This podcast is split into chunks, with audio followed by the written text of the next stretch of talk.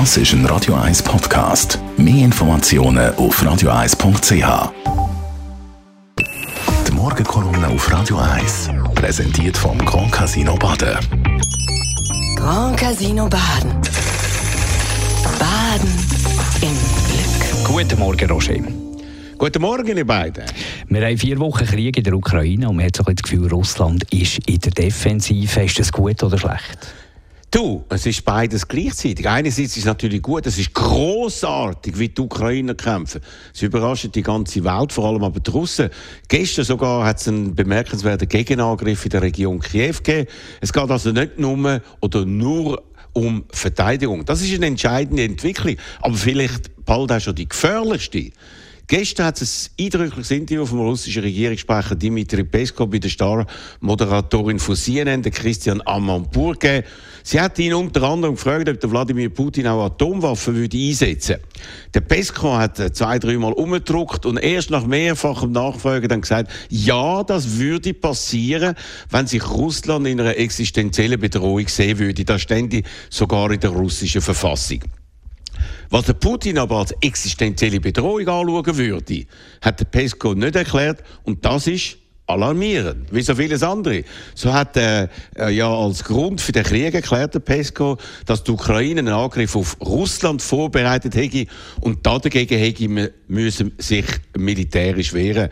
Der Putin kann also irgendeinen Grund nehmen, irgendeinen Vorwand aufführen und sagen, es sei eine existenzielle Bedrohung für Russland, um die drohende Niederlage in der Ukraine mit dem Einsatz von Atomwaffen noch viel weiter eskalieren zu lassen. Und das ist eben das Gefährliche an der Situation, wie sie sich aktuell in der Ukraine entwickelt. Das ganze Interview ist auch ein schockierender Beweis dafür, wie Russland schamlos lügt. So hat der Peskov, der als gebildete, privilegierte Person im direkten Umfeld von Wladimir Putin alle ausländischen Medien nutzen kann, stief und fest behauptet, dass Russland nicht gegen die ukrainische Zivilbevölkerung vorgeht, keine Zivilisten tötet und das entgegen allen vorliegenden Beweisen von der gezielten Zerstörung von ganzen Städten mit vielen Toten. Christian Amapur hat dann fast eine verzweifelte Frage gestellt, wie man mit Leuten, die so grotesk lügen, ein Abkommen machen können. Aber darauf hat sie keine Antwort bekommen. Wenn wir probieren, in den Kopf von Wladimir Putin hineinzuschauen, wie zufrieden kann er sein mit dem Verlauf von dem Krieg? Äh, der Pesco behauptet ja, obwohl alle Fakten klar dagegen sprechen, gut, es ist alles klar. Aber immer deutlicher wird ja, dass die russische Armee wieder gut organisiert ist, noch richtig motiviert oder ausgerüstet ist. Ich glaube darum, dass Russland den Krieg nur aus einem einzigen Grund angefangen hat.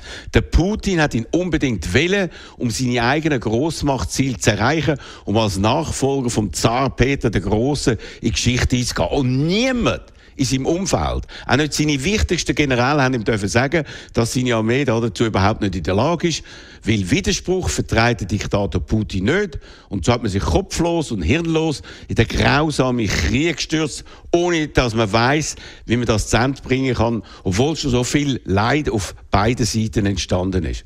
Ja, Mark, das ist die aktuelle Situation, von der wir die ganze Welt stehen. Und darüber müssen wir reden, heute im Tag reden mit Experten aus der Schweiz, direkt natürlich auch aus der Ukraine. Und an dieser Diskussion können sich die Hörerinnen und Hörer von Radio 1 beteiligen. Wie immer kann man anrufen ab der 10 auf 0842 01 01 01. Und die Morgenkolumne von Roger Schawinski kann man nachlesen auf radio1.ch. Die Morgenkolumne auf Radio 1.